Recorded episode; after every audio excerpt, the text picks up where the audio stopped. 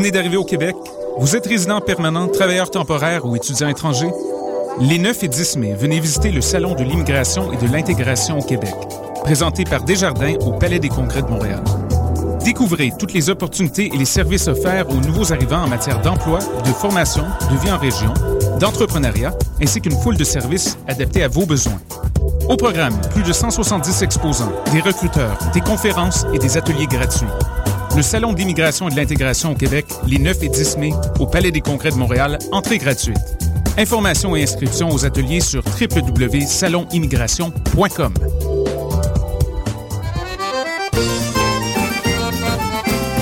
Les productions Lunafrique vous invitent à la huitième édition du Gala des Silidors de la musique du monde, la distinction musicale qui souligne le talent des artistes de la musique du monde. Le jeudi 1er mai au Cabaret du Myland à partir de 20h30, venez nombreux voter pour vos artistes coup de cœur, ceux qui seront consacrés Silidor, d'argent et de bronze. Prenez part au Silidor, le prix du public qui fait grandir le monde. Pour plus d'informations, www.silidor.com.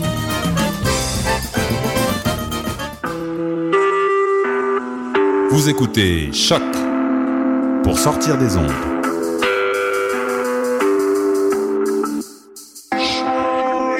Podcast, musique, découverte. Sur choc.ca. La musique au rendez-vous.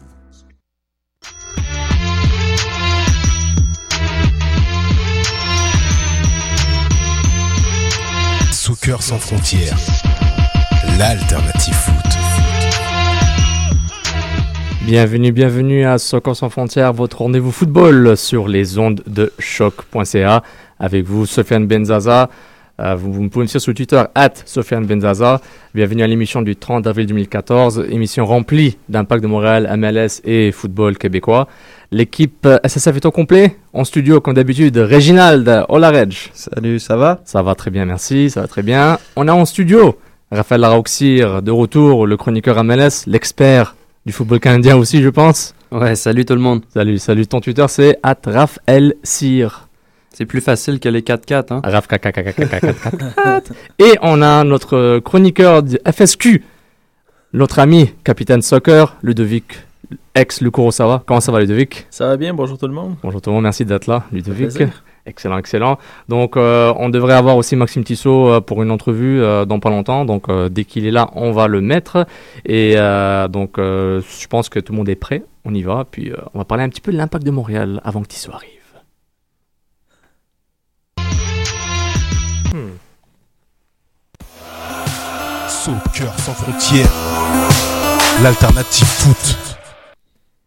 Bon, l'impact de Montréal a enfin eu sa première victoire en Major League Soccer contre l'Union de Philadelphie, son, euh, sa bête noire peut-être. Non, c'est plutôt son, euh, qu'on appelle ça, son, euh, son bouc émissaire, qui, sur lequel l'impact a tendance à frapper dessus pour avoir, pour avoir des matchs et des victoires. Puis une victoire 1-0 au Stade Saputo devant une foule supposément de 19 000 et quelques. C'est ce que j'avais mis sur l'article post-game sur Montreal Soccer. Puis tout le monde a été choqué par ça, incluant Sydney sur Twitter. Et justement, je salue euh, Sydney qui, qui gère le compte Twitter F. Donc on, le salue, on le salue, on le salue pour ça. Donc messieurs, on va rappeler rapidement l'alignement du match. L'impact de Montréal a commencé comme d'habitude de Troy Perkins, euh, comme euh, pardon, Troy Perkins qui a été titulaire. La défense, le retour de Jabrowski, Carl Humet, Ferrari. Ensuite, à droite, on a eu Asun Kamara, son retour. Milieu défensif, Bernier, Warner. Milieu offensif, Map, Philippe Martins, McInerney et Marco Di Vaio à la pointe. L'Impact a bel et bien gagné 1-0 sur un but de Philippe. Une frappe de Bernier, un rebond généreux de Zach McMath et Philippe qui marque le but et qui fait en même temps une superbe danse. Messieurs, on commence tout de suite avec les Saputo d'or et trop de Poutine. On commence d'abord avec Ludovic, puis je vais voir les deux? Euh, je donnerais mon saputo tard parce que je ne l'avais pas fait sur Internet à, à Patrice Bernier. que Je trouve qu'il a bien fait, euh, bien distribué le ballon tout au long du match. Il était là aussi défensivement, il a bien joué son rôle.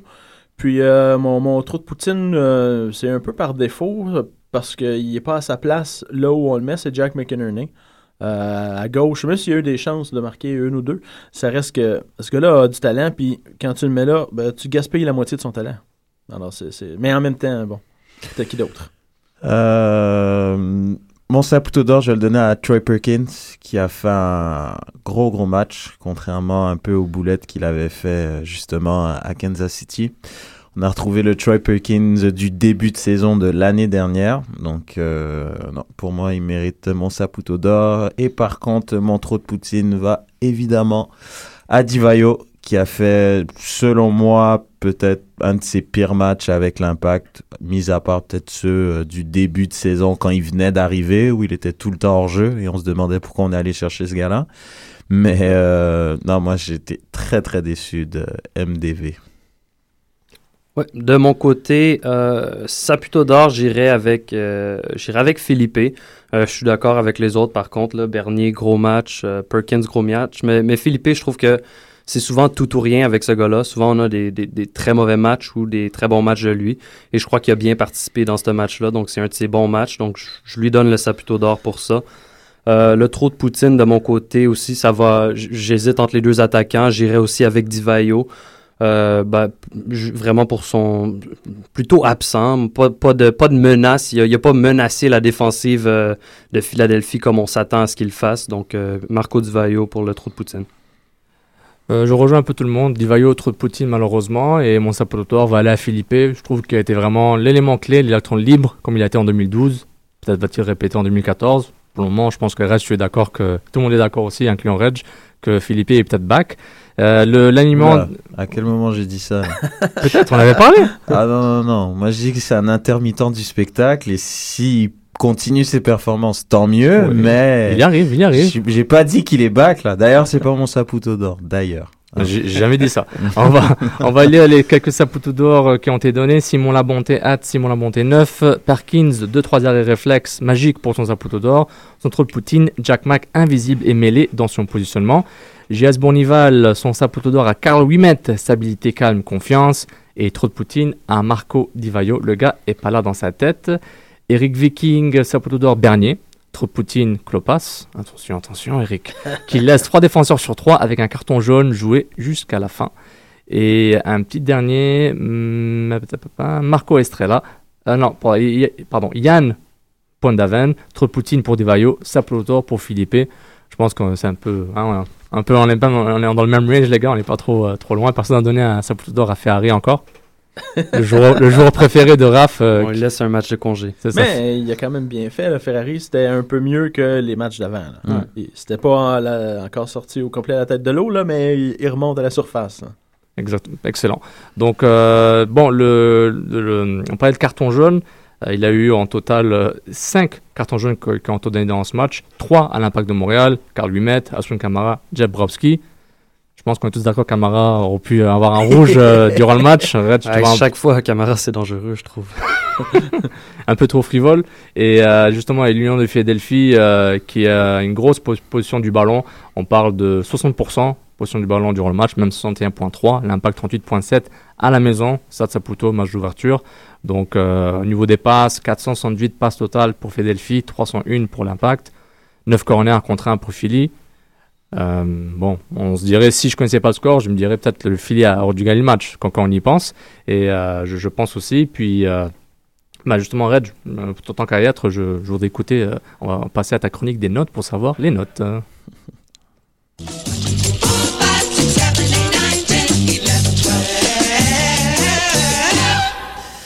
Alors, euh, pour les notes pour cette semaine, euh, Asun Kamara méritait un 8. Euh, J'ai bien aimé ce qu'il a fait. Donc, il a été repositionné à son poste euh, de latéral droit, qui est, je pense, le poste où il a le mieux performé avec l'impact. Mais comme on l'a dit, euh, je crois qu'il a eu beaucoup de cardons orange, jaune, orangé.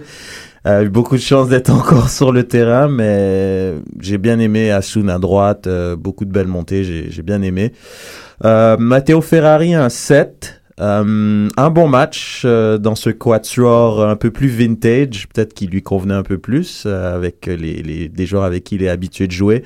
Il n'a pas fait d'erreur, il a pas survolé le match non plus, mais je trouve il a été un peu plus solide, euh, comme l'a dit Lu- Ludovic, euh, contrairement aux autres matchs.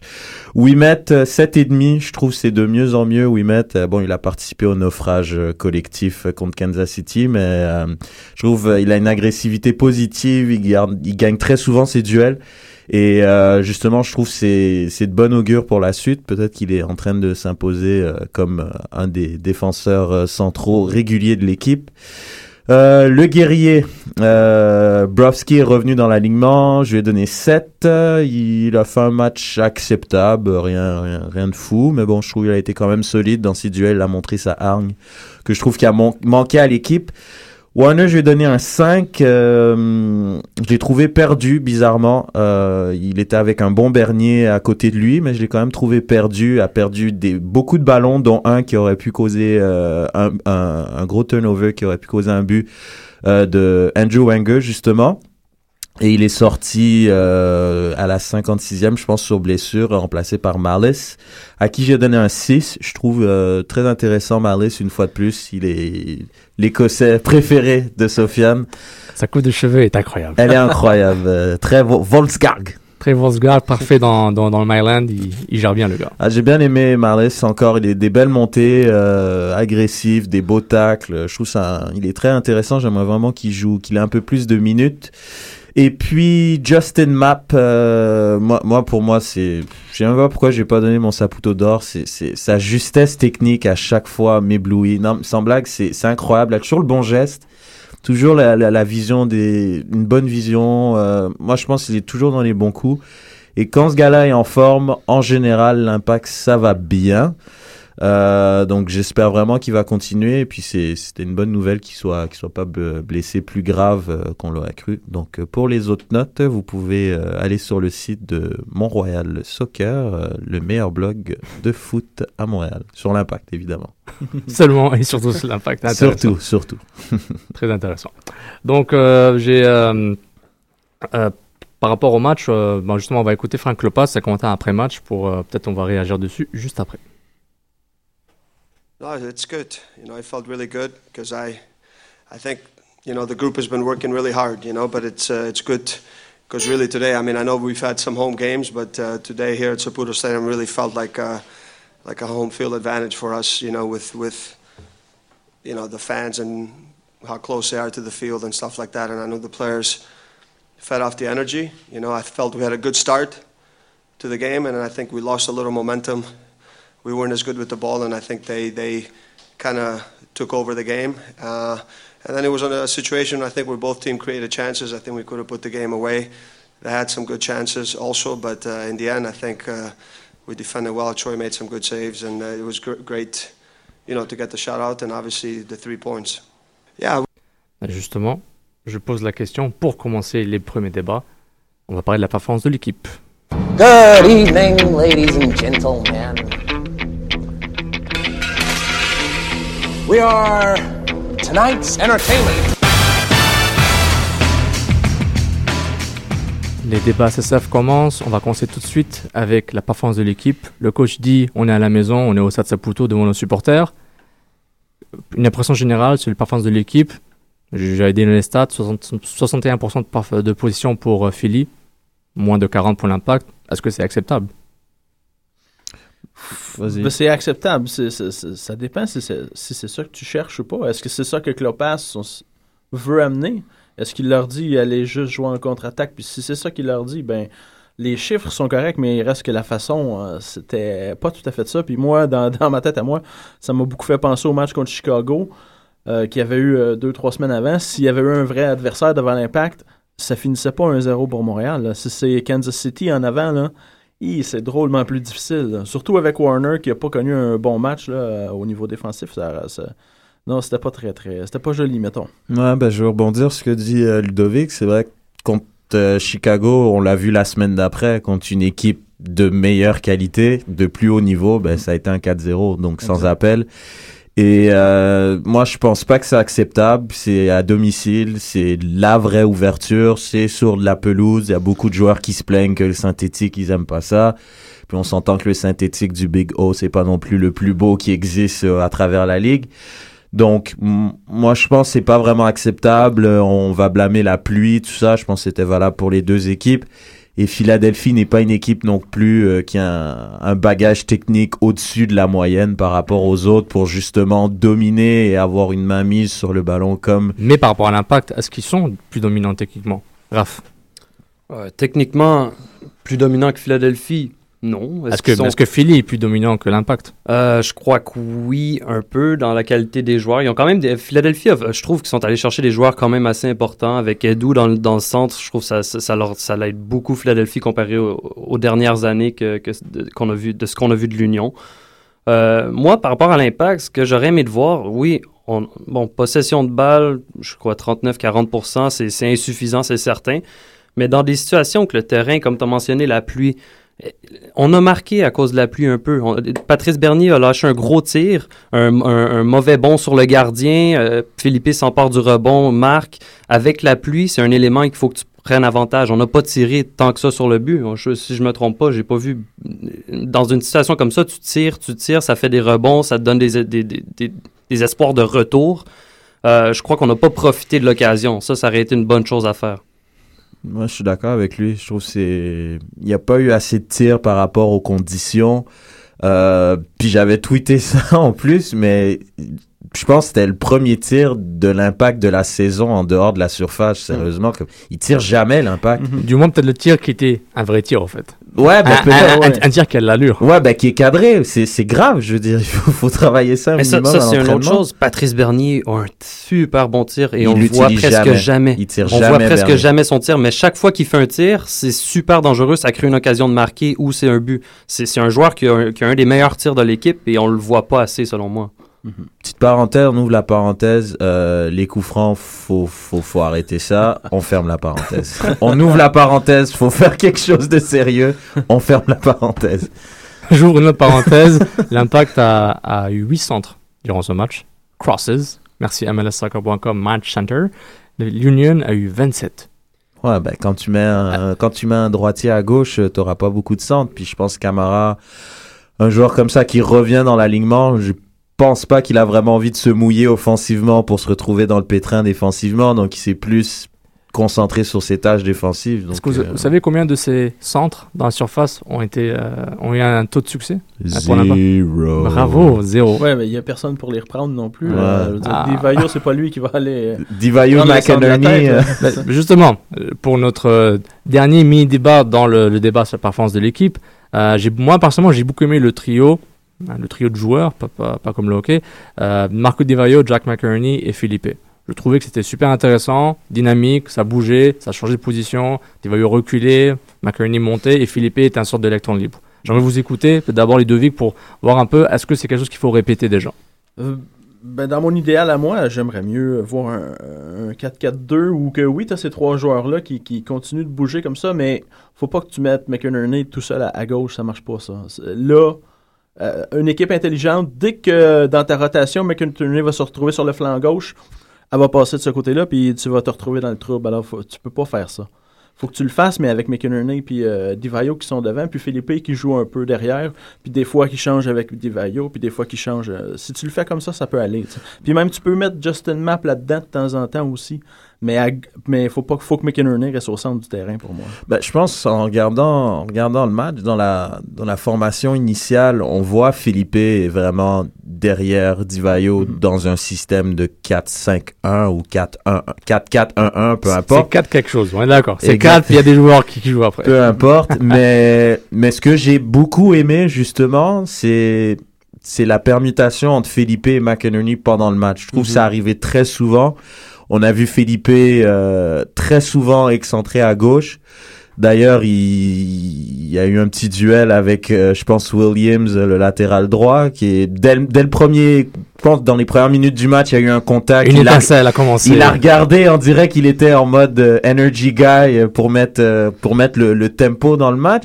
Et je trouve que c'est bien, mais je suis d'accord avec Ludovic. À partir du moment que je pense que McInerney se retrouve à gauche, il devient tout de suite moins intéressant. Donc c'est pour ça que ça serait bien d'avoir un trio qui peut vraiment permuter. Parce que s'ils peuvent pas permuter, parce qu'ils peuvent pas tous jouer à gauche, comme par exemple Divayo, on va jamais le voir à gauche, puisqu'on sait que ça va pas servir Mhm. à grand chose. Même chose pour McInerney, mais je trouve que c'est un peu dommage, ça, ça limite un peu les options euh, d'impact. Moi, de mon côté, j'aime bien ce mouvement-là parce que ça déstabilise la défense adverse. Quand la défense adverse s'attend à voir Divayo, McInerney devant eux et que tout à coup, McInerney, bon, est à gauche, on s'entend. Si, si c'est pour faire comme ça, il faut qu'il s'habitue, il faut, le former pour qu'il puisse être capable de, de au moins d'être- jouer son minimum à gauche. Mais quand tu as Philippe qui se retrouve là au lieu de Divayo, euh, là, la défensive, elle est prête à affronter Divayo. Donc, elle joue le hors-jeu en, en fonction de Divayo. Là, c'est plus le même joueur, c'est plus la même façon d'attaquer. Donc, c'est un- une bonne façon, justement, d'improviser, de, de, de- surprendre la défensive adverse. Encore là, par contre, c'est sûr que que ce soit Divayo ou McInerney qui se retrouve à gauche ou à droite, euh, il faut qu'il soit apte de- à jouer à cette position-là aussi. Sinon, c'est un trou, puis ça, ça peut faire très mal en contre-attaque euh, à par après. Puis bon, euh, je pense que euh, le côté dynamique, le côté différent, c'est peut-être ça. Et puis peut-être la question que j'aurais voulu poser à Frank Lopez durant la conférence de presse, mais j'ai pas pu, c'était est-ce que ton équipe, est-ce que tu es prêt à que ton équipe joue la contre-attaque même chez toi, avec un trio aussi dynamique que ça, si ça veut dire que tu vas gagner? Parce que ça, c'est une question est-ce que tu es prêt à jouer, euh, à donner le ballon, à ne rien faire, etc. Et, euh, et en même temps te dire, ben, tant qu'on gagne, c'est ça qui compte. Moi, je dis c'est un risque à prendre, puis. euh, Ouais, sauf que je je pense j'étais un peu. euh, quand tu regardes un peu la, physionomie du match, moi je trouve la, la défense de Philadelphie, moi je, je les trouvais agressifs, mais pour rien en fait. Je les trouvais pas. C'était pas très très bien placé. Il y avait beaucoup, beaucoup, beaucoup de boulevards mm, qui n'ont pas été exploités par l'impact. Je trouve justement que. Tu, tu regardes la position du ballon, ça explique. Ouais, mais peu importe. Mais mis à part la possession, je pense qu'au niveau juste, il y avait des contre-attaques qui auraient pu être mieux exploitées que ça, soit par euh, une nonchalance de Divayo criante, soit par euh, des mauvais choix de passe ou peu importe. Je trouve que il y avait la place pour mettre facilement 2-3-0 par rapport aux choix de jeu qui ont été faits. Ils n'ont pas été bons, donc. C'est pour ça que je suis plus ou moins d'accord avec, oui, la contre-attaque, ça peut, c'est peut-être pas une bonne idée, mais ça dépend contre qui, en fait. Ça dépend vraiment contre quelle défense que tu joues. Ah, Très, bon point, Réginald. On va passer euh, au, deuxième euh, débat SSF. On, on a parlé d'agressivité. hein. Il y a un gars qui a une belle coupe hipster, il, aime la barbe. Et son dernier tweet euh, avant le match de l'Impact était It's ill-advised to cage lines. On parle de Jeb Browski. On parle de Frank Lopez qui revient aux sources, hein, aux bonnes assises d'un bon coach. Les vétérans. Browski est de retour. Camara est de retour. Et est encore là. Comment vous trouvez ce move de revenir à des euh, peut-être à des bases que le club connaît? Peut-être pas que Lopez, il est encore nouveau, mais qu'est-ce que vous pensez de ce retour? Mais c'est- c'est c'est un peu de ça qu'on parlait la semaine passée quand on disait qu'il avait pris des risques non calculés qui n'étaient pas des bons Des risques risques. là. risqués. Je- Ouais, justement, des risques risqués. Euh, je vais me faire mettre dehors de l'émission. tu, es, Attention. tu es déjà on te l'a pas dit encore. Strike one, là, attention. Ah ouais. Tu es déjà on te l'a pas dit. Mais, mais, mais ce qu'on disait justement, Red, je mentionnais ça, je crois, c'était que au lieu de prendre le risque de- d'amener Tissot à gauche, il aurait dû amener euh, Brovski à gauche. Donc là, c'est un peu ce qu'il a fait. Il est revenu avec des. Il a fait un changement dans sa défensive, mais un changement solide en prenant un, un risque, mais un risque bien calculé avec des joueurs qui ont déjà montré qu'ils étaient solides à ces positions-là et qui ont déjà eu du temps de jeu. Donc c'est- une bonne chose selon moi. Ouais, ben, c'est quand même, euh, quand on pense que Bro- Bro- Brovski, c'est sa première titularisation depuis le match contre euh, Seattle, euh, le match d'ouverture au, au stade olympique. Donc, ça, ça, ça fait quoi, 4-5 matchs qu'il a même pas, il est même pas rentré. Je crois il est rentré, il a fait même des bouts de match ou même pas. Je trouve pour un joueur qui a autant apporté depuis deux ans, que c'est quand même un joueur qui, qui est généreux dans l'effort, qui va jamais tricher, que c'est, tu sais que c'est un joueur qui va beaucoup t'apporter, donc le laisser moisir comme ça sur le banc, moi je suis plus ou moins d'accord. C'est pas comme s'il avait fait, euh, il avait pas été au top. Je pense contre Dallas, le match d'ouverture, ça avait été un très mauvais match. Il avait provoqué un penalty inutile, ça passait très souvent dans son dos. Mais après de là à le mettre sur le banc euh, pour euh, pour je sais pas pour cinq matchs de suite, moi je pense pas que c'était nécessaire. Mais moi, je me questionne beaucoup plus sur la, la gestion du personnel de Clopas parce que Oui, Brovski avait été mauvais en début de saison, mais on s'entend, le gars avait pas joué un seul match en camp d'entraînement. C'était une mauvaise décision de le faire jouer. Puis il était blessé. Puis, puis il était blessé. On Alors- rappelle aussi que Klopas avait dit le jeudi ou le mercredi que moi je préfère des gauchers naturels. à Ouais, mais ça, je pense que c'était un petit peu excusé l'anglicisme, de la bullshit pour euh, tromper les médias. Ta, Et ta, ta. et personnellement, j'aime pas ça, mais bon, euh, ça c'est moi. Là. Non, t'as raison. Non, c'est toi, conduite à toi, j'aime bien. ça. mais c'est ça. C'est quoi la décision que, que- qu'il prend passe de faire jouer un gars qui est blessé, qui a pas joué un seul match, puis là après ça, il prend la décision après de le punir parce qu'il joue pas bien. Ouais, Mhm. mais peut-être qu'il joue pas bien parce que tu l'as pas mis dans des conditions pour qu'il joue bien. Mhm. Fait que je pense que c'est Mhm. normal qu'il le ramène là. Cette fois-là, c'est une bonne décision. Puis je me pose la même question avec Divayo pour ce match-là. Là, on le sait, il avait été un petit problème physique. Est-ce qu'il était vraiment prêt à jouer? Ah, moi, je pense qu'il était blessé. Moi, je pense Divayo. qu'il était pas prêt. Là. Non, il était pas à 100%, puis Devayo, c'est pas un retour aux sources, Devayo, c'est la source, au fait. C'est lui, quoi. ouais, c'est mais- lui. Donc lui, c'est clairement genre, he's the guy. C'est le seul gars là, tu as des conditions pas faciles. Est-ce que c'est vraiment une bonne idée? T'as un gars qui a 37, 38 ans, je me rappelle plus. C'était pas une bonne idée. Est-ce que Klopas, est-ce que Klopas et même le club a vraiment le choix de se dire, Bah ok, oui, Divayo, bah euh, oui, Sofiane, on est en début de saison, là, c'est ça. On est en début de saison, t'es au septième match. C'est maintenant que tu vas risquer. ils avaient pas encore gagné un match. Ouais, je veux bien, mais non. Je suis désolé, t'es allé, t'as fait une transaction il y a deux semaines pour ça, aller chercher exactement. un backup à Divayo pour justement, quand Divayo est pas bien, au lieu de le faire jouer alors qu'il a 37 ans puis qu'à la fin de la saison il soit sur une jambe, ben tu le fasses, tu fasses une certaine rotation pour que justement tu puisses le reposer. Il est pas à 100%, tu le mets sur le banc. McInerney, il demande que ça, jouer tout seul en pointe pour avoir des minutes puis pour qu'il puisse se prouver. là. P- pour Devayo, c'est parfait, monsieur, mais on, on reste pour peut-être encore une minute Oui, pour pour retour- le retour aux sources pour Brovski, Brovski et la défense. Désolé. Non, c'est parfait, c'est parfait. Je, on- vous donner des points de vos fantasy MLS plus tard, là. Vous, vous profilez des points. About that, Je, Sofiane. vous- je vais vous, Ouais, je- c'est ça. je- On va en parler. je vais vous envoyer des bitcoins pour avoir des points MLS. Puis, euh, c'est par rapport, bon, euh, juste un, un dernier point euh, que je trouve, j'ai trouvé que Carl Humet a été vraiment très bon dans le Ah, duel, ouais. intelligent. Je trouve que c'est un, un défenseur de duel pour le moment. Même Ferrari, même Ferrari a bien paru. Je trouve que Philadelphie a décidé de, de jouer les centres, de jouer des longs centres dans la surface des réparations, et quelque chose que je pense c'est plus les latéraux de l'impact qui ont souffert avec les, courses des- de, de l'Union. Et je trouve qu'un gars comme Ferrari a bien paru. Et Humet, je trouve qu'il était vraiment, il a fait son travail. Il faut pas trop le monter. Il a fait une good job.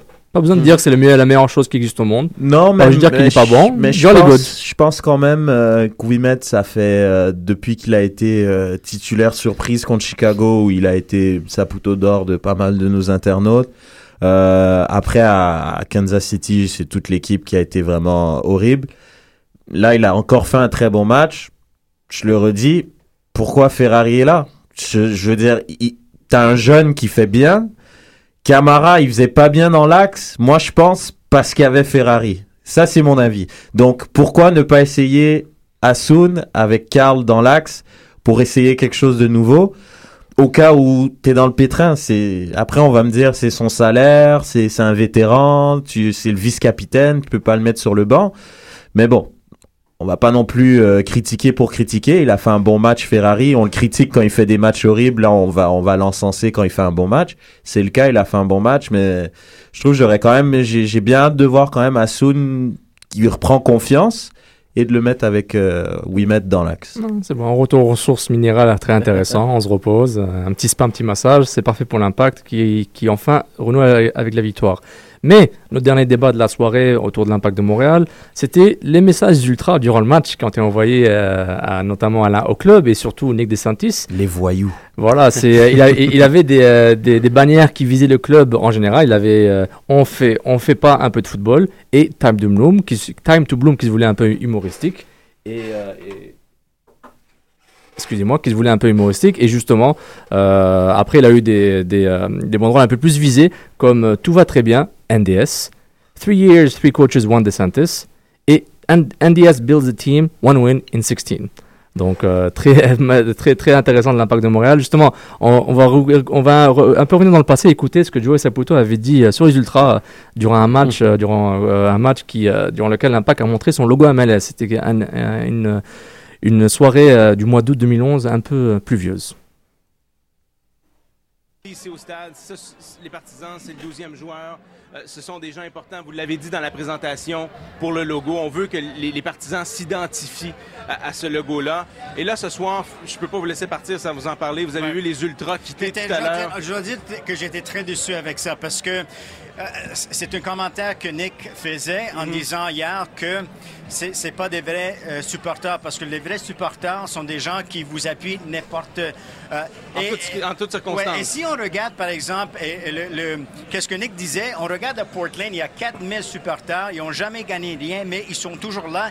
Et c'est pas une critique envers une personne en général, c'est une critique envers l'équipe. Moi personnellement, je pense qu'il y a tellement de critiques envers Nick DeSantis et je sais pas pourquoi. Bon, ça c'était euh, Joe Saputo qui répondait aux journalistes Radio-Canada à ce moment-là en 2011. Et euh, bah, avant de continuer au prochain son qui est très court et continuer le débat, on accueille euh, Julien. Julien qui est là. Salut Julien. Salut, salut la team, ça va? Ça va très bien toi? Ça va, Julien? Ouais, très très bien. Heureux de t'avoir avec nous. Donc euh, justement, on parlait des Ultras, Julien. On va écouter un dernier son de Nick DeSantis qui avait commenté le départ des Ultras. Justement, je rappelle, les Ultras étaient partis à la mi-temps durant ce match-là pour protester. Euh, en 2011, qui était en désaccord avec DeSantis, le un va-et-vient, il a trouvé des Ultras, euh, critique de DeSantis sur ses cas assez sport à ce moment-là. Donc, si on se rappelle un peu de cette histoire, c'est assez intéressant. Et DeSantis qui commente, qui a fait un commentaire sur le départ des Ultras. Um, I don't know if you saw, but the ultras left uh, for the first half of the game. Do you have any comments? No, please don't don't waste my time with this. Please, I'm saying if you guys want to follow that, you follow it. Like, I have no time to waste. I have bigger worries. Bravo C'est- Nick, super réponse. Ve- venant, venant des gars qui dit, qui dit qu'on écoute les fans, donc peut-être il a changé depuis 2011, c'est très possible. Et donc euh, c'était intéressant ces critiques-là. Euh, Julien, je commence par toi parce que je pense euh, tu connais très bien le, mou- le mouvement Tifo. Euh, Qu'est-ce que tu penses de ce mouvement de euh, un peu de, de critique ouverte des ultras qu'ils ont fait, à tra- en- notamment envers Nick DeSantis? Non, sur la, sur la, sur la critique en elle-même, je suis, euh, je suis pas contre parce que je l'ai dit très souvent dans cette émission, je trouve que la communication de l'impact laisse à désirer. Euh, c'est très très opaque. euh, euh, quand on est supporter, on a l'impression en tout cas de ne pas être entendu ou en tout cas d'être délaissé. Par contre, tous les mouvements de supporters comme ça, assez tôt dans la saison, sur bon, il y a ok, il y a, y a pas eu, il y a pas eu une victoire en sept matchs et tout, mais voilà, j'aime pas que euh, ce soit les supporters aussi euh, qui, qui s'approprient le club. Ok, il faut faire avec les supporters, il n'y a pas de souci, mais voilà, faut pas non plus inverser la, la, la balance. On est là pour supporter avant tout, et euh, je préfère des supporters qui, euh, qui supportent dans n'importe quelle condition, c'est-à-dire que en cas de victoire ou surtout dans les moments difficiles. Mais en tout cas là, pour le coup, la critique envers De Santis, moi, je, je la partage parce que je j'ai trouvé en tout cas de- depuis les, la, rentrée en MLS que que la communication elle est elle est pas bonne et euh, souvent les supporters sont délaissés et comprennent pas en fait comment ça se passe et on leur donne pas de réponse donc c'est compliqué. Bah, pour ajouter à ça, on, faut tu, tu parles aussi du début de saison, mais ça remonte à jusqu'à septembre dernier aussi. là. C'est deux victoires avec celle d'en fin de semaine en 16 matchs. là. Mais euh, le, le problème, il vient de du travail qu'il fait aussi à un moment donné. Là. Les renforts qu'on a eus n'ont pas vraiment aidé. Bernardello, c'est so-so. Là, on fait venir Gonzalez. Il y a, il y a place à la critique, moi, pour moi. Là. Il a même dit, euh, durant la même conférence de presse, pour dire que Brovski, euh, le même jour que Klopp a dit que Broski euh, n'est pas, n'est pas un gaucher naturel, DeSantis a dit qu'il est critiquable, il est le plus critiquable, donc il accepte la critique, donc peut-être il a évolué dans son comportement. Ouais, euh, en tout cas, une Non, chose est certaine, il il y a place à le critiquer parce que le travail, c'est pas tout à fait ça. Là. Là, je- Ben, je trouve que je Ah, trouve qu'on est un peu sévère quand même parce que euh, Bernardello, on était tous d'accord pour dire que c'est un renfort de poids. Euh, c'est pas de sa faute si bon il répond pas aux critères sur le terrain, même s'il n'est pas passé à travers beaucoup de matchs. Lopez, on a dit que c'est un renfort de poids. Bon, euh, il a il a eu une cheville sur le genou. Et là, Ma- euh, Mac- euh, Jack Mack, il, il arrive, c'est quand même un renfort de poids en attaque. Je trouve qu'on est un peu sévère quand même sur euh, sur Dos Santis. Il, il a quand même ramené des joueurs et on était les premiers à les à, les encourager en tout cas. Ouais, bah, vache.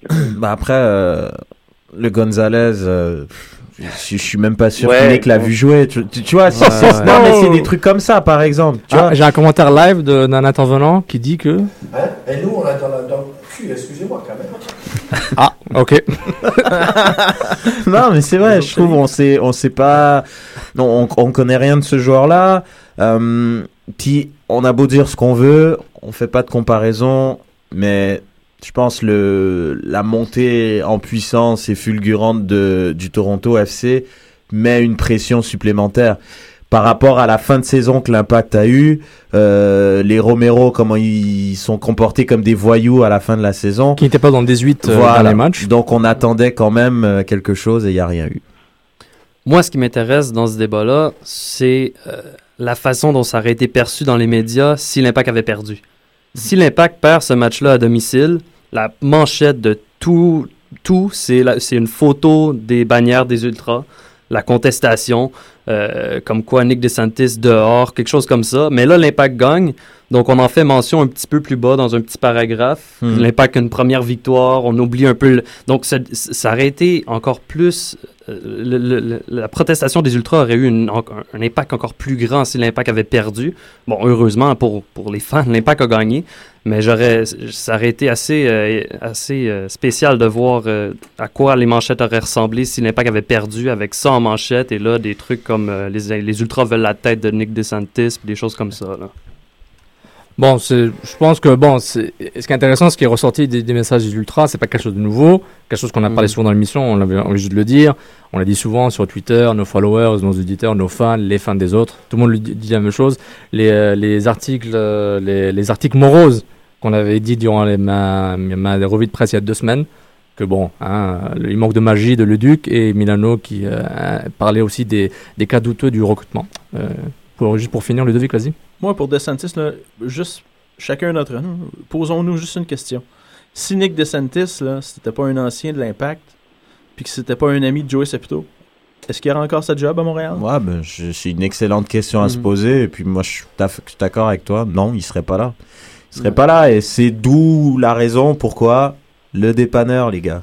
Il Le est ouvert. Dépanneur. Est-ce qu'il est 24 est-ce qu'il est 24-7 Il est pas 24-7. c'est- Il est là le problème. C'est quoi Est-ce qu'ils la bière après 11 heures ou pas? Ce dépanneur-là, ben, il- non, mais justement, peut-être le public l'aimerait plus s'il vendrait de la bière après 11 heures. Je trouve justement ce, ce dépanneur, il est trop, il, il est trop incohérent. Il y a, il y a plein de trucs que, comme dit Julien, il y a des problèmes au niveau de la communication. C'est, puis justement, c'est, je suis d'accord avec les ultras et je suis content d'ailleurs qu'ils puissent s'exprimer de cette manière-là. Je les encourage à le faire. Quand ils sont mécontents, c'est eux qui font le bruit dans le stade. C'est eux qui amènent l'ambiance. Donc eux, ils ont le droit de s'exprimer et je suis content qu'ils s'expriment comme ça. Et moi, je suis extrêmement désaccord avec le fait qu'on dise que, euh, comme Saputo avait dit euh, en 2011, puis je pense que c'est quelque chose qui va revenir souvent, c'est que un supporter n'est pas juste là pour supporter. Euh, tifosi, tifo, fan, pas ce que tu veux. T'es pas là juste pour supporter, t'as un sens critique du ballon, euh, du, du sport, et c'est pas des moutons, comme dans certains sports dans cette ville, qui portent euh, le bleu, blanc, rouge, comment ça s'appelle ça, je pense? Hein, c'est ça? Puis ça. j'ai entendu qu'ils ont une couleur bleu, blanc, rouge, donc euh, c'est pas des moutons. Hein, le, fo- Comme le un football. citoyen, t'as des devoirs, t'as des droits. Puis il est engagé. Un citoyen engagé, C'est la un- même chose pour un Ouais, ouais, supporter. ouais, n'allez pas trop loin. Oh, oh, oh, N'allez oh. pas trop loin, n'allez pas trop loin. N'allez pas trop loin, on vire. Non, non. T'en fais pas, il n'y a pas un Trocadéro à, que- à Montréal, il n'y aura pas une grosse fête, il n'y aura pas, il y Faut- aura faut pas de la même que casse. ça se fasse dans le respect là, Non, des c'est sûr. autorités puis des gens mais en place. Mais quand il y a quelque chose qui marche pas, je, peux vous dire en, en connaissance de cause que Tu peux finir rapidement, quand, les support, quand les supporters prennent le pouvoir, ça devient c'est la cacophonie. Un, un club comme Marseille, par exemple, c'est bah, c'est fou, c'est l'anarchie totale. C'est c'est plus que- Ça, là c'est une vraiment. extrême. on- Julien, je te rejoins, c'est une, une extrême, mais j'avoue mais qu'il y a- voilà, euh, peut-être ce risque va arriver dans 10-15 ans quand la culture va se développer à un tel point que tout le stade des ultras comme Pas Timbers Army. C'est clair. Et que Là, c'est là, pas, et c'est- c'est, on est c'est- loin de ça. et que c'est pas des, et c'est pas des Timbers Army qui sont très proches du club aussi, tu vois. Mais je, je te rejoins je- sur ce, le risque-là, mais je pense qu'on n'est pas à ce niveau-là. Mais, euh, Non, non, oui, bien ouais. sûr, mais bon. Non, je faut, comprends. faut faire attention, quoi. faut faire attention. Puis euh, ben, on va parler, ben, c'est le moment de ma revue de presse. J'ai bonne jiggle pour ça, donc je vais faire semblant que j'ai du papier. Un. donc voilà, je suis en train de tourner les, pages d'un journal. Et la revue de presse, euh, quelques sections d'articles sur l'impact de Montréal, euh, et aussi sur le foot aussi en général. Euh, Mathias Van Last sur Impact Soccer qui, euh, qui partage avec nous quelques stades chauds, l'ambiance chaude qu'il recommande. et là, il parle de tradition, les, gros stades mastodontes qui sont énormes. Il parle notamment des stades au Maroc, le WAC et le Raja. Aussi euh, une chronique euh, sur Montreal Soccer, Alain Soucy-Serjury, qui revient sur les critiques qu'il a données il y a un mois sur le club et qui réanalyse, il passe au crible ce qui était bon et pas bon dans ses critiques. Donc intéressant, un, un sort d'une revue de presse de lui-même, de, de Monsieur Soucy-Serjury. Euh, euh, Patrick Fiolet sur le grand club RDS.ca, le guerrier oublié. Très bien euh, cet article. Très bien. Mais le grand club, s'il vous plaît, hein, il faut updater. Hein. WordPress, hein, technologiquement, c'est pas beau là, je vous dis. Je, je, je dis comme c'est un message aux ceux qui nous écoutent sur RDS, s'il vous plaît, changez ça. Mais le Grey oublié, très bon article. Dash Jab, He's a Warrior, comme, euh, comme a dit Frank Lopas. Donc un excellent article euh, de Patrick Fiolet, toujours aussi euh, pointu. Euh, les casseurs de partie de Marc Touga à la 90e minute, qui revient sur les messages des banderoles. Donc Très euh, bien on, aussi. on- on recommande aussi. Martin Rennie sur son blog Rennie Coaching, ex-entraîneur-chef de, des Vancouver Redcaps, l'écossais, Très qui, porte un débat. Est-ce que le Canada a besoin de sa propre ligue soccer domestique? Euh, Donc c'est une série d'articles sur ce thème-là. Il y en a quatre en total. C'est son deuxième. Je vous recommande. On va les tweeter à- après l'émission. Et euh, au niveau recommandations, puis ouais, c'était pas mal ça au niveau des revues de presse. Euh, on rappelle, il n'y a pas de match ce week-end, l'Impact de Montréal, donc c'est un peu plus calme. Et il joue, euh, il y a ce, ce match, et, euh, il joue le, le gagnant entre Edmonton FC et Ottawa Fury, Ottawa, Ottawa Fury la semaine prochaine en demi-finale. Hein? Demi-finale de la Coupe du championnat canadien. Donc, euh, c'est- pas Nutrilite, hein, c'est Un moins. Un moins, un moins Cup, un moins Canadian Championship. Donc, euh, c'est ça. Et euh, par rapport à la revue de presse, si vous avez des recommandations, envoyez sur, sur Twitter, hashtag débat SSF, Facebook, etc. On est là pour les partager avec vous. Donc, euh, tout de suite, on va passer à la, à la chronique MLS de Raphaël Laroxir.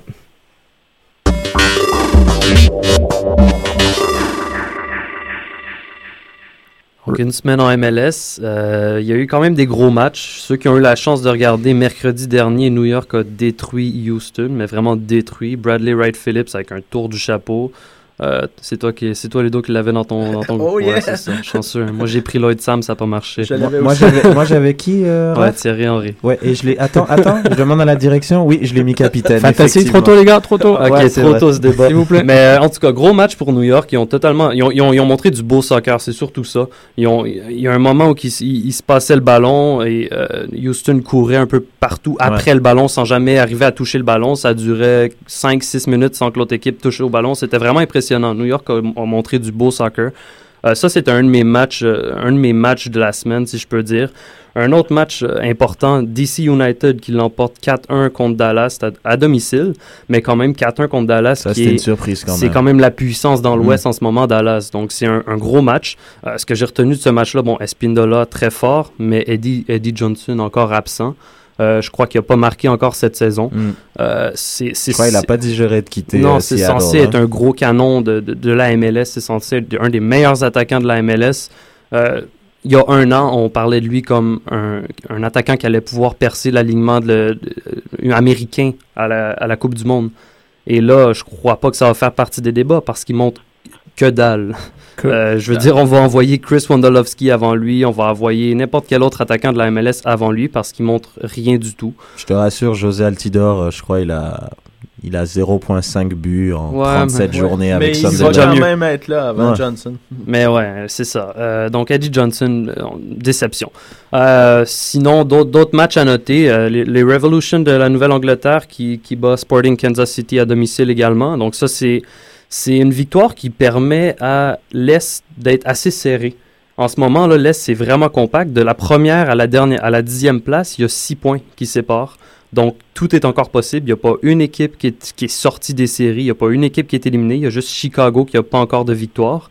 Mais même Chicago peut, a, a ce qu'il faut pour remonter dans, dans le groupe. Et l'impact est à 5 points de la cinquième place. Est- Incroyable. Exactement. On est au quart de la saison aussi, ça paraît Ouais. pas, mais ça passe vite. Là. C'est ça. Donc, après 7-8 matchs, 9 matchs pour certains, euh, il n'y a rien de joué encore. Toronto est sixième, mais a joué seulement 6 matchs. Donc, j'aime bien leur chance de remonter dans le groupe aussi. Parfait. Puis deux petites nouvelles. euh, le, un vote des fans du, de la première franchise de, de Atlanta.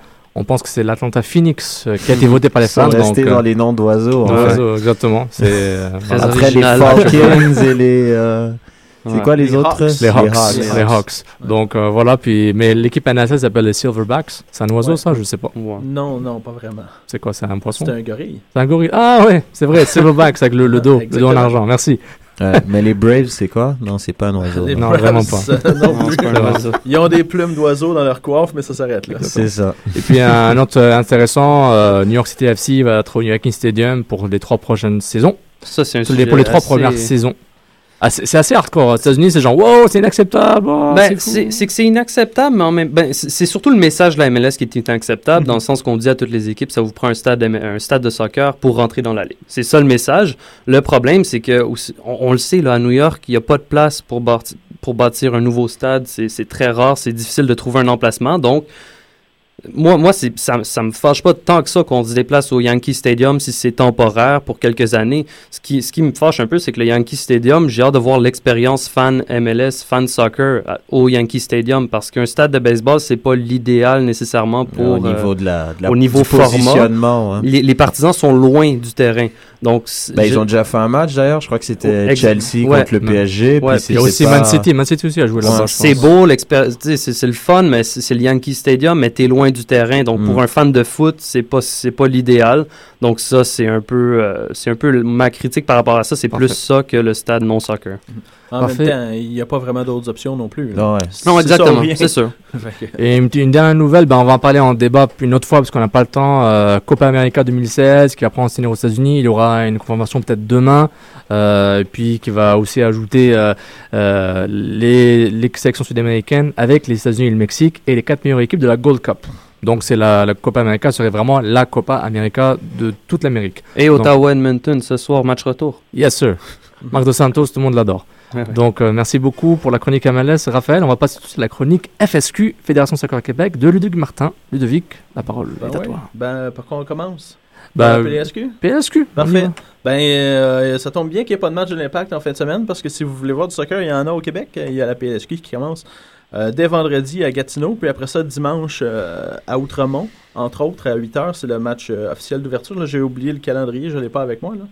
Mais euh, c'est ça, il y a trois matchs en fin de semaine. Ça commence euh, tout juste là. Et puis, euh, vous regardez la page Facebook de Soccer Sans Frontières. Il y a deux paires de billets qu'on va faire tirer quelque part après le podcast. Là, ils vont ça.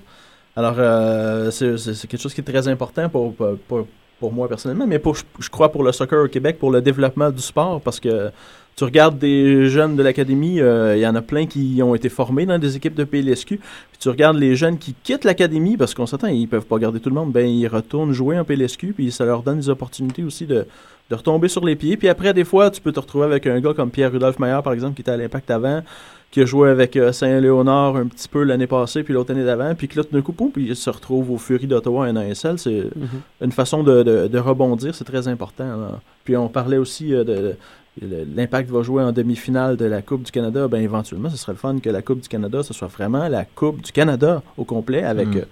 Des ligues euh, semi-professionnelles comme ça un peu partout dans les provinces. Là, Là, euh, le Québec commence sa saison cette semaine. C'est la troisième saison. Mais en Ontario, il y a, une- il y a la Ligue euh, Ontario League One qui commence cette année dans trois ou quatre semaines, je crois aussi. Il y a trop de ligues, surtout que depuis que la Ligue canadienne a été, a été, euh, Oui, mais là, ça va être détruite là. C'est ça, c'est ça. Mais là, ça va être plus. sanctionné aussi par la- la- l'association provinciale ontarienne. C'est plus sérieux un peu. Puis euh, c'est tout ça est s- fait aussi sous l'égide de l'association canadienne de soccer. Puis à un moment donné, quand tout le monde va être un peu sur le même pied, ils vont pouvoir tout ramener ça ensemble, puis intégrer ça, puis euh, dans une vraie pyramide enfin de, de- de soccer euh, semi-professionnel et professionnel au Canada, ça va faire du bien. Ça va beaucoup aider à tous les niveaux, je crois. Puis il y aura peut-être deux autres, deux nouveaux clubs canadiens en ASL éventuellement? C'est des rumeurs. Il y a toujours des rumeurs pour les clubs canadiens en NASL, euh, ça c'est sûr. Là, Hamilton, à un moment donné, parce que le, le- propriétaire de l'ancien, un des anciens propriétaires des Raylocks de, de la Caroline était aussi euh, un des copropriétaires des Tiger Cats à Hamilton. Là, il y a eu des problèmes. de- c'est beaucoup des questions de stade aussi. là. Mais maintenant, la, la, la CS avait mis un moratoire là-dessus, alors ça c'est c'est difficile à voir. La Coupe du Monde au Canada en 2026, donc il n'y a pas de problème. Ouais, ça, mais ça, ça- euh, donc, y a- ça aussi, il y a- y a- on- non on problème. Euh, Julien, je pense que c'est d'accord, il n'y a pas de problème pour avoir des clubs à gogo au Canada. Mais juste, Vas-y. juste est-ce qu'il y a des, est-ce est-ce que Ludo, tu peux nous dire un peu les favoris? Parce que moi, je connais pas trop cette ligue en fait. Euh, c'est des- sûr des que dans, suivre. ouais, moi je te dirais que le, le grand favori c'est c'est, euh, le club de soccer Mont-Royal Outremont qui a gagné la- l'an passé et la coupe et le Reg qui est ouais. Mon club d'enfance, C'est quand ça. même, c'est ils ont club. gagné la coupe et le championnat l'an passé. Euh, Ah c'est- sûr que cette année, ils font partie des favoris. Par contre, ils ont perdu quelques joueurs. Ensuite de ça, euh, tu as SCP Montréal-Nord qui, est un, qui reprend un peu ce qu'il y avait à Saint-Léonard, qui a fini deuxième l'an passé, un point derrière Outremont, puis qui, euh, qui, a, qui, a, qui a remporté euh, le championnat la première année. Puis moi, j'ai un petit faible parce que je les aime bien, parce qu'ils sont sympathiques, euh, pour le, FC L'Assomption la Londière, qui euh, avait eu un creux de vague à mi-saison l'année passée, alors qu'il avait perdu des joueurs. Mais cette année, je crois que ça semble bien, puis j'ai confiance un peu. C'est un- c'est une ligue où on retrouve pas mal d'universitaires, non, c'est ça? Ben, c'est ça, justement. Ça dépend des clubs, là, un peu comme à, à l'Assomption Landière, il y en avait perdu des joueurs universitaires. Là, des fois, ils mettent ça un petit peu de côté. Comme ça, ils peuvent avoir une stabilité tout au long de la saison. Ouais, en même temps, les, les sachant joueurs... qu'ils les perdent quand la saison universitaire commence en Exactement, fin août, exactement. Ils Ils perdent les joueurs importants. C'est ça, c'est ça. Mm. Mais en même temps, d'autres clubs comme euh, Montréal Outremont essaient de trouver des façons de gérer ça pour être capable que les joueurs puissent participer un peu aux deux. C'est pas toujours facile, mais euh, c'est- c'est un peu du cas par cas. Mais euh, le, le but, euh, c'est qu'il y ait du soccer professionnel et pas juste l'impact parce que sinon, c'est trop facile de, de tomber dans les, dans, dans les craques du plancher, mettons, puis de disparaître. Ouais. Tandis que là, tu as plusieurs organisations, tu, tu peux développer. C'est une ligue avec, euh, c'est une ligue avec de l'argent? Euh, un peu quand même. Les- y a, sur, chaque, sur l'effectif de chaque équipe, je crois que c'est 9 joueurs qui sont payés. Euh, Bon, un salaire, on s'attend. euh, Modique. modique, mais quand même. euh, Ouais, symbolique. Ouais, mais t'as as quand même un revenu. Si tu fais un petit peu de coaching avec ça, puis des cliniques de ci Mm. ou des camps, tu peux être capable de faire quelque chose de potable pour, pour euh, quelque chose qui commence peut-être. Bon, euh, les entraînements en mars, avril, puis qui se Mhm. terminent en, en octobre. là. Super intéressant. Ouais. Merci beaucoup Ludovic pour la chronique. On a hâte d'entendre plus sur ça. Peut-être même on va ramener un joueur, un entraîneur ici pour parler un peu de la ligue et peut-être quelqu'un de la fédération sur le Québec aussi. Super intéressant. Reg, it's your time to shine. MLS Fantasy. MLS. Brought to you by Reg. Brought to you by Reg. On vous rappelle le code pour nous joindre à MS Fantasy, c'est le 2052-1012. Exactement, donc n'hésitez pas, on est euh, en ce moment 76, donc... Euh, Piqué Souban, c'est bon. Exactement, donc euh, on vous attend. N'hésitez pas à rejoindre donc la ligue avec le code que Sofiane nous a donné, donc 2052-1012. Alors, euh, cette semaine, euh, les équipes euh, dans la Dream Team, c'est énormément de joueurs, évidemment, des Red Bulls qui ont dominé. Parce que les Red Bulls jouaient deux matchs. Euh, donc le match, comme Raphaël euh, a justement euh, l'a, l'a rappelé, contre euh, Houston. Donc il y a eu une boursouflette de, de 4-0. Et ils ont fait un match nul 1 à 1, si je me trompe pas. Donc il y a eu quand même euh, pas mal, euh, pas mal de, de bons joueurs, dont Henry qui a été celui qui a rapporté le plus de points avec 20 points, deux passes décisives, un but et un penalty provoqué. Euh, sinon, les trois premiers, je rappelle, Yannick Leclerc, euh, coach de Gatineau SC, qui est vraiment, mais largement premier avec 547 points. Il a fait 88 points au dernier round.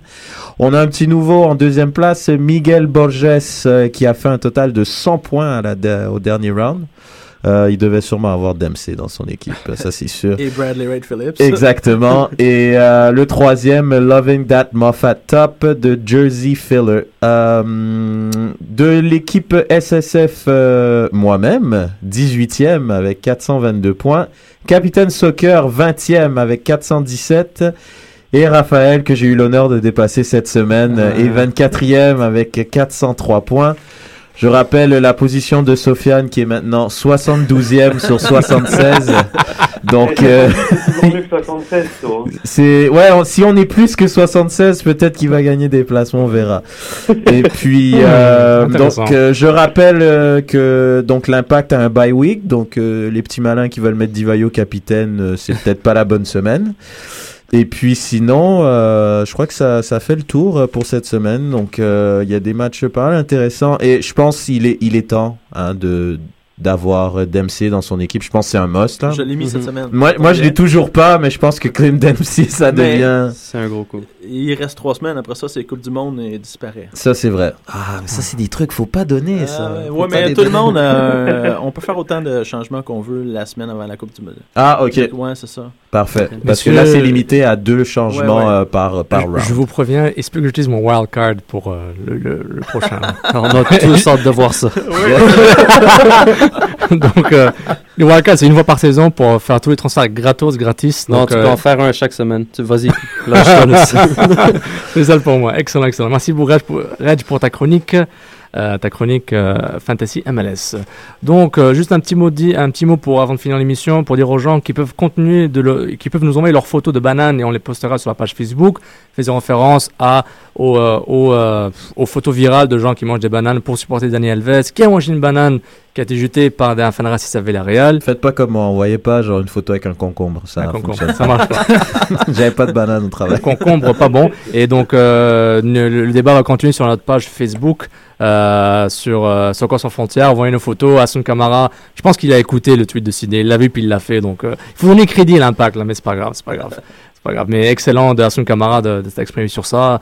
Euh, donc euh, le racisme existe même dans le football c'est normal c'est la société c'était l'édito- l'éditorial de Sofiane Super, donc voilà là, ça conclut l'émission merci beaucoup merci Julien encore une fois d'être à l'émission Merci à vous, les gars. Merci. Merci Ludo pour ta euh, chronique euh, FSQ, euh. PLSQ, merci. Reg, Fantasy Guy, merci beaucoup. Raph, le pro MLS, merci encore. Merci. Sydney sur Twitter, le master des médias sociaux, je vous remercie encore. On vous remercie tous de nous avoir écoutés en direct sur choc.ca. On est sur SoundCloud, sur iTunes, euh, Facebook, Twitter, at f hashtag débat SSF, et tous nos hashtags super importants pour nous aider à nous supporter. On vous remercie encore de nous avoir écoutés. Puis euh, bon match le prochain, probablement en championnat canadien. Merci, bonne soirée. Ciao, ciao. Ciao. L'alternative foot.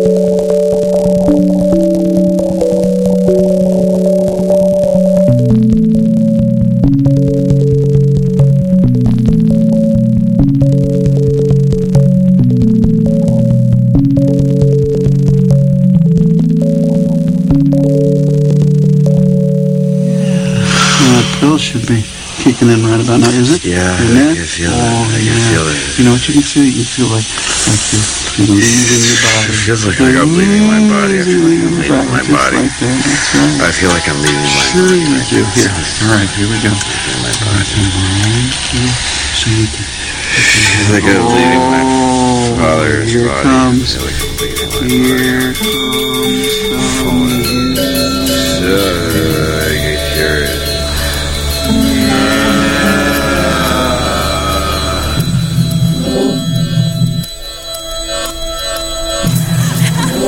We need to eat and we need to sleep and we need music.